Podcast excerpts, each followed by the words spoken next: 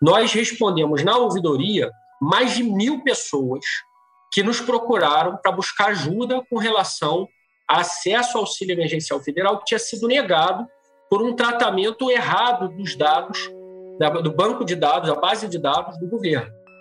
Esse é o Guilherme Pimentel, da Defensoria Pública Estadual do Rio de Janeiro. E se esse número, mil pessoas que não conseguiram o auxílio emergencial por conta de algum erro cadastral, parece muito, não é nada perto do que aconteceu no Brasil todo. Isso para não falar em quem não conseguiu nem acessar o auxílio pela falta de internet. A questão do acesso à internet no Brasil, ela não é uma questão universalizada. A gente não pode naturalizar isso. A primeira coisa, não dá para depender só da internet. A internet pode ajudar muito, a internet é uma ferramenta valiosa, mas é preciso mesclar as formas de acesso. E a internet precisa ser um facilitador e não um novo gargalo dos nossos tempos. Eu sou o João Paulo Vicente e no terceiro episódio da série do Dadocracia sobre o trabalho das defensorias públicas estaduais e a proteção de dados pessoais, nós vamos falar sobre pandemia, proteção social e algumas coisinhas a mais. Vamos nessa? Big data really is changing the world. Inteligência artificial. O vazamento de dados. Surveillance state. Uso de dados pessoais. Sabe onde estão por sua localização. Dadocracia, o podcast de tecnologia e sociedade do Data Privacy Brasil. Bom, eu falei em números muito piores do que os mil citados pelo Guilherme, então aqui vão eles. Segundo a Defensoria Pública da União, como o auxílio emergencial é federal, as ações, nesse caso, são feitas pela Defensoria Pública da União, a DPU, mas, segundo a Defensoria, os atendimentos sobre auxílio emergencial negado superaram 230 mil casos. Grande parte deles por conta de erros cadastrais dessas pessoas, ou seja, havia inconsistências nos dados pessoais delas em algum banco de dados do governo caso do auxílio emergencial, não estamos falando propriamente de proteção de dados. Né? No, no fim das contas, o que a pessoa quer é receber o valor para conseguir né, se garantir, passar por esse momento, sobreviver a esse momento. Essa é a Hanna Mesquita, pesquisadora do Data Privacy Brasil. A Hanna é uma das responsáveis pelo projeto Expandindo a Atuação dos Defensores Públicos na Proteção de Dados Pessoais no Brasil, que desde 2020 oferece cursos de capacitação e workshops para incentivar a atuação desses servidores públicos no campo e esbarra em questões como essa que a gente está falando. O direito em jogo, em disputa, não é exatamente esse. Mas nós precisamos passar pela proteção de dados, né, por questões ligadas ao tratamento de dados pelo poder público, nesse caso específico, para chegarmos na concretização né, desse direito. E, nesse caso, é para a Defensoria Pública, seja ela da União ou dos Estados, que a fatia mais vulnerável da população é obrigada a recorrer. Até porque há um outro problema nessa história, que é a dificuldade dessa mesma população em acessar determinados serviços por conta da digitalização do atendimento público por parte do governo. Sobre esse tema, há um artigo muito interessante do defensor público federal Edilson Santana Gonçalves Filho.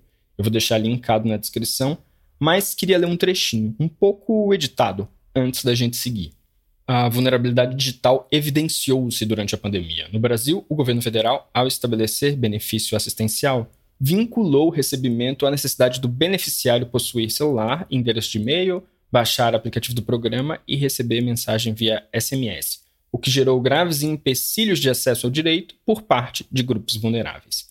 E aqui volto eu, como se já não existissem problemas o suficientes para essa população. Agora eu converso com o Guilherme Pimentel, ouvidor da Defensoria Pública do Rio de Janeiro. Apesar de não ser exatamente responsabilidade da Defensoria Pública do Rio, durante a pandemia eles atuaram bastante em caso de pessoas que não conseguiram acessar o auxílio emergencial, por inconsistência nos dados ou dificuldade de acessar os sistemas. Então, o Guilherme é uma ótima pessoa para nos contar essa história. Guilherme, muito obrigado por aceitar nosso convite hoje. Eu que agradeço, João. Obrigado aí pelo convite e contem sempre com a gente aí para esse debate e para outros. Para começar, Guilherme, queria te perguntar como a LGPD mudou o trabalho de vocês na defensoria. Olha, a LGPD ela traz cuidados que, a rigor, a maioria deles, pelo menos, a gente já deveria ter sempre, né? Então, aqui na ouvidoria, a gente sempre teve muito cuidado com dados pessoais para não gerar exposição, principalmente em situações que gerem risco ou invasão de privacidade das pessoas que são atendidas por nós. Agora, o que a LGPD faz é consolidar esses cuidados né, com, com as pessoas que a gente atende, com quem a gente se relaciona, e garantir que a utilização dos seus dados não vai ser desviada para uma finalidade diferente da finalidade que aquela pessoa buscou o atendimento.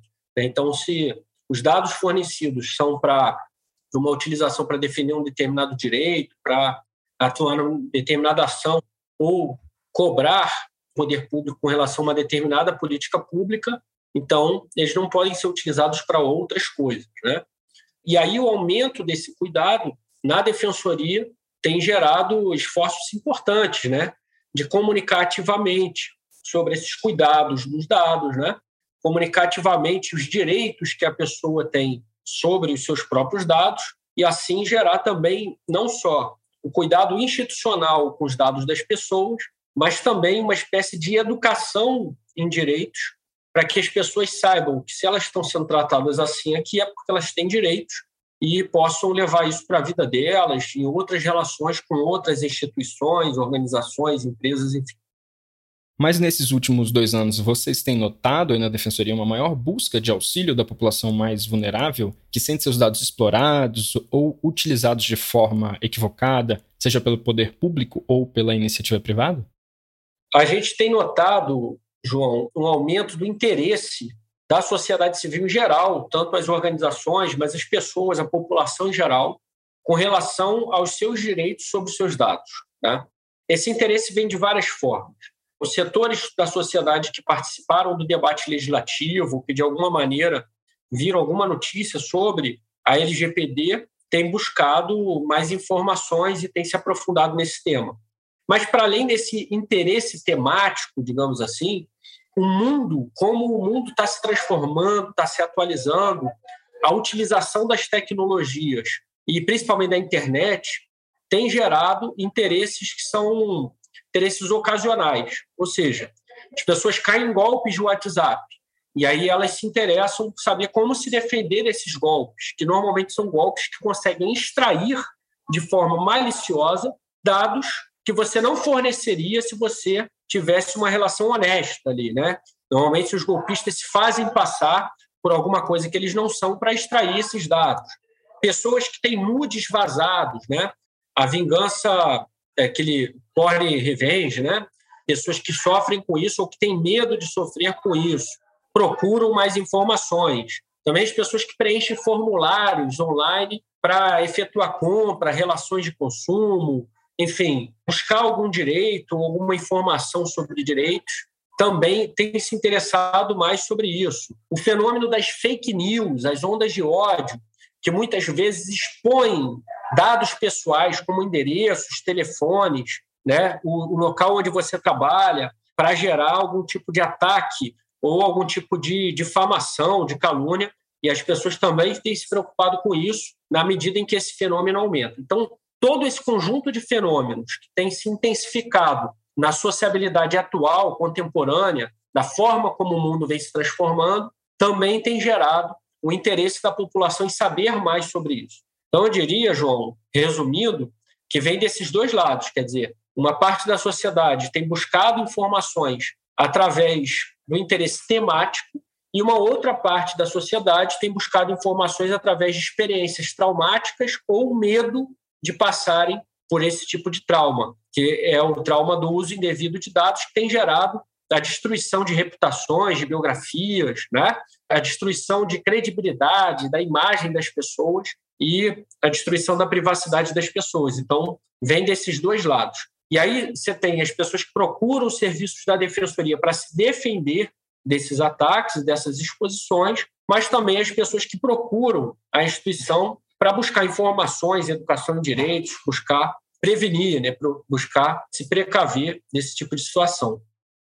Entrando agora na questão dos programas sociais, Guilherme, o auxílio emergencial em particular, teve muita gente buscando ajuda na defensoria por não conseguir acessar o auxílio devido a algum tipo de inconsistência dos dados? Como que isso aconteceu no Rio de Janeiro?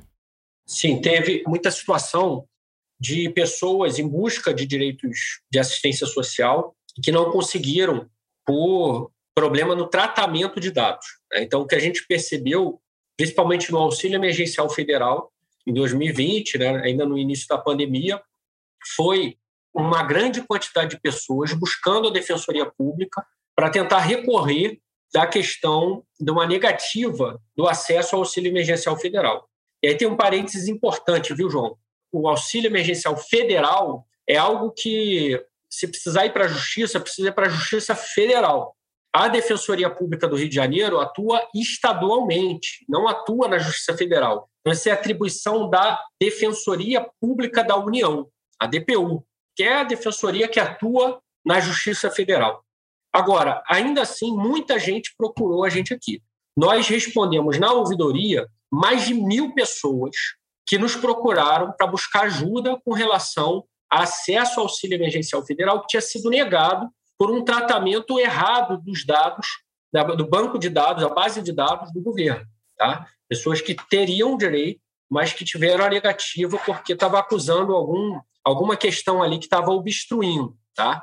Isso gerou em nós um mutirão. Nós, ao invés de ficarmos mandando a pessoa para a DPU, a gente chamou a DPU para trabalhar junto com a DPU e gerar esse fluxo de informações que foi gigantesco. Para além disso, a gente também chamou as entidades da sociedade civil que trabalham com grupos em situação de miséria, extrema pobreza e vulnerabilidade social. E a gente resolveu fazer uma assessoria para esses grupos, desde que esses grupos fizessem as orientações de forma gratuita para a população. E a gente assessorou esses grupos para que eles multiplicassem as informações e as orientações de acesso. Tá? Esse mutirão ele é incalculável a quantidade de pessoas que foi atingida ali. Mas isso gerou em nós uma demanda, sim, de esforços de ajudar as pessoas a terem acesso e a conseguir superar esse problema de tratamento de dados. Tá? Às vezes dava lá que alguém da família já tinha pedido, às vezes dava que a pessoa não teria acesso por não estar na faixa contemplada. Enfim, uma série de dados, quando a gente apurar, no caso concreto, eram dados que estavam equivocados ou defasados. Tá? E é importante também ressaltar, João, que durante um período a Defensoria Pública da União teve que fechar as suas portas devido ao excesso de demanda do auxílio emergencial federal.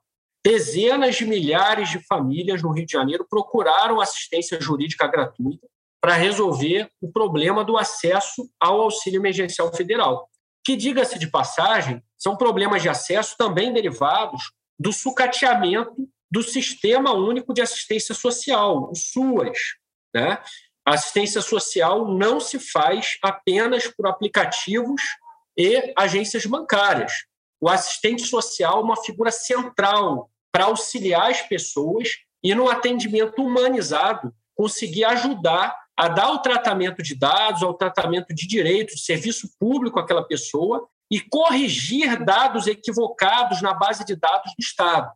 Acontece que o auxílio emergencial federal foi feito sem assistentes sociais, foi feito com agência bancária e aplicativo. E aí, óbvio, uma série de problemas que apenas o trabalho do assistente social seria capaz de resolver da maneira adequada, e não foram resolvidos. Então, isso foi parar, isso foi desaguar no sistema de justiça, gerando um gargalo gigantesco.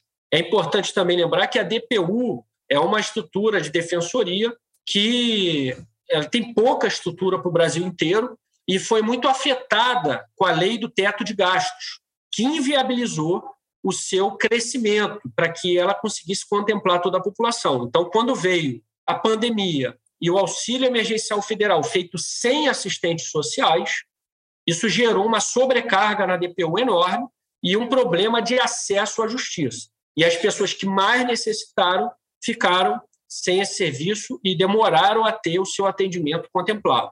Né? Então, vê que é tudo uma bola de neve e que a base de dados, que seria uma grande oportunidade de ser atualizada adequadamente, sem o trabalho da assistência social e sem uma DPU estruturada, isso virou uma montanha de trabalho e um gargalo gigante do que poderia ser uma atualização dessa base de dados do Estado.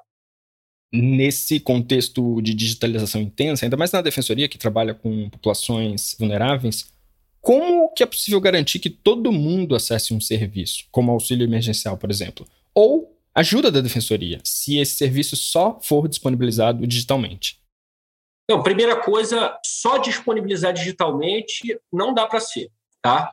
Grande parte da população do Brasil não tem acesso à internet e mesmo as pessoas que têm acesso à internet é preciso classificar o grau de intensidade, de profundidade, de, de qualidade dessa internet. Tá? Então, uma coisa é você ter acesso à internet para usar o WhatsApp, outra coisa é você ter acesso à internet para responder um formulário, outra coisa é você ter acesso à internet e a um hardware capaz de ter um novo aplicativo funcionando e sendo atualizado periodicamente, sempre que for necessário, para usabilidade e padrões de segurança mínimo. E outra coisa é você ter uma internet que você vai ter streaming, você vai conseguir, enfim. Então, a questão do acesso à internet no Brasil, ela não é uma questão universalizada. A gente não pode naturalizar isso. A primeira coisa, não dá para depender só da internet. A internet pode ajudar muito, a internet é uma ferramenta valiosa, mas é preciso mesclar as formas de acesso. E a internet precisa ser um facilitador e não um novo gargalo dos nossos tempos. Tá? O outro ponto é que a gente entende que todo programa, principalmente relacionado à assistência social e atendimento de pessoas em situação de vulnerabilidade, precisa de um sistema de ouvidoria. A ouvidoria ela serve justamente para ficar com os últimos da fila, para não deixar ninguém para trás. Então, para isso serve a ouvidoria. E não à toa, durante o período mais crítico da pandemia no Rio de Janeiro, a nossa ouvidoria aqui trabalhou muito a gente trabalhou tanto junto aos movimentos de favela, de periferia, né, os grupos, as frentes de solidariedade, os mutirões de doações de alimentos e EPIs da saúde. A gente também trabalhou muito junto às linhas de frente do Serviço Público de Saúde no Rio de Janeiro e a gente trabalhou com múltiplas portas, inclusive indo ao território com todas as dificuldades de segurança sanitária né, e seguindo todos os protocolos, né, com distanciamento, com uso de máscara, com uso de álcool 70, mas sem abandonar a dimensão humana do contato e da garantia do acesso às pessoas.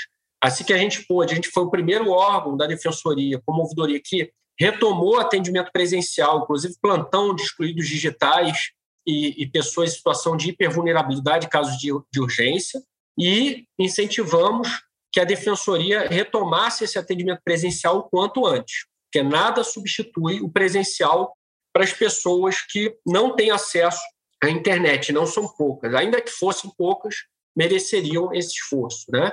Então, acho que o primeiro ponto é esse, é não depender nunca somente do meio remoto, tá?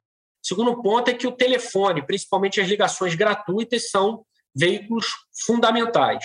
Então, o telefone 0800, né, como a gente tem aqui na ouvidoria, uma linha telefônica sem custo, ela é muito importante, principalmente para as pessoas mais idosas e as pessoas que não têm acesso à internet, que moram em outros municípios, que têm uma distância territorial. Então, esse, essa utilização também é muito, muito importante. Tá?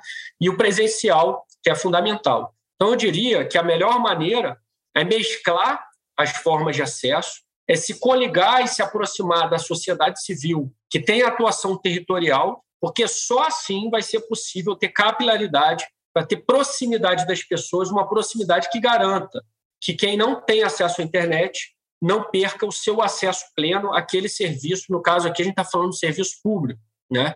Então, isso é fundamental, viu, João? Sem mesclar multiportas, multiformas de acesso e garantir o contato presencial, realmente o problema do acesso não vai ser resolvido. E lembrando que a, a internet, como qualquer ferramenta tecnológica, ela é uma ferramenta que se soma a um conjunto de esforços. Ela precisa ser algo que vai ser um algo a mais, que vai alargar o gargalo do acesso. Ela não pode se tornar um novo gargalo, porque senão não existe meio, não existe forma, não existe tecnologia que dê conta. Então, depositar sobre a internet esse, essa expectativa num país desigual como o nosso, num país onde as políticas públicas elas não foram feitas historicamente pela, pela inclusão da população, num país que teve uma abolição da escravidão inacabada e, na verdade, uma escravidão que se recicla, né, uma cultura escravocrata que se recicla a cada momento, em que a população negra foi excluída e limada de todo o acesso da terra, das riquezas, dos seus direitos. Pensar que a internet vai ser o grande salvador dos acessos, é, na verdade, reafirmar essa exclusão histórica. Então, a gente precisa mesclar a internet com uma série de outras formas para não aumentar as desigualdades né? e lutar por uma política pública de equalização social e racial. Porque se a gente conseguir diminuir, talvez a internet consiga ser um mecanismo mais capaz de ajudar. Né? Mas ele vai ser.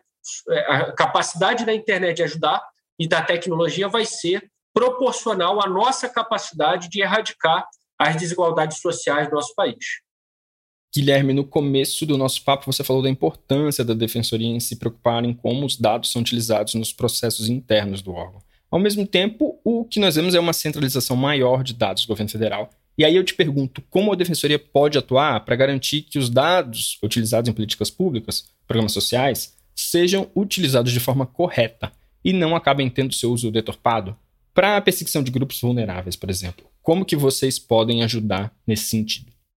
Olha, João, a gente tem uma questão histórica no Brasil que ela tem 522 anos de idade, essa questão. Ela não é uma questão de agora, mas ela é uma questão em curso, né? E eu resumo essa questão da seguinte maneira: a gente tem uma luta de dois Brasis. Um projeto de Brasil que é o Brasil vigente, que é o Brasil hegemônico, na maior parte desse tempo, que é o projeto de Brasil autoritário, um Brasil que aposta na violência, um Brasil que aposta na negação de direitos, um Brasil que acha que o cidadão e a cidadã estão abaixo dos funcionários públicos de alto escalão, né? Um Brasil que acha que a população ela deve se subordinar às autoridades e que não entende muito o serviço público. Na verdade, essa, essa parte do Brasil se serve do público, mas raramente serve ao público. Né? Então, você tem esse, esse projeto de Brasil está vinculado muito aos interesses de uma elite conservadora que quer manter seus privilégios. O privilégio ele é o inimigo do direito. Então, quando a gente pensa no Estado democrático de direito, na garantia de direitos, que é esse outro Brasil, um projeto de Brasil que aposta na democracia, que aposta na cidadania, que aposta na, no direito, na dignidade na liberdade das pessoas, né? Quando a gente pensa nesse outro Brasil, é um Brasil onde não vai caber o privilégio, né? Porque o privilégio só existe onde não existe o direito. Então, se a gente quer o direito, o direito é para todas as pessoas, o privilégio é para poucas pessoas. Então, a gente tem essa luta histórica, João. Às vezes, com algum avanço, a gente consegue avançar na construção né, desse Brasil que a gente quer chegar, que é o Brasil de garantia de direitos, às vezes com retrocesso. Então, João, eu estou fazendo esse contexto maior para dizer que o uso dos dados por parte das agências de Estado, por parte dos setores do poder público, ele vai ser feito numa responsabilidade que é proporcional à responsabilidade política que quem tiver ali no comando desse Estado tiver com um projeto de Brasil de direitos. Se quem tiver ali não tiver muito compromisso com os direitos, tiver compromisso, na verdade, com a preservação dos privilégios, e desse Brasil violento, hierarquizado, um Brasil racista, machista, homofóbico, aí vai ser difícil. Né? Então a gente tem uma luta, que é uma luta histórica, que é uma luta que não se resume às eleições, é uma luta que não se resume a, agora aos últimos anos, mas que tem marés né, de ida e de volta.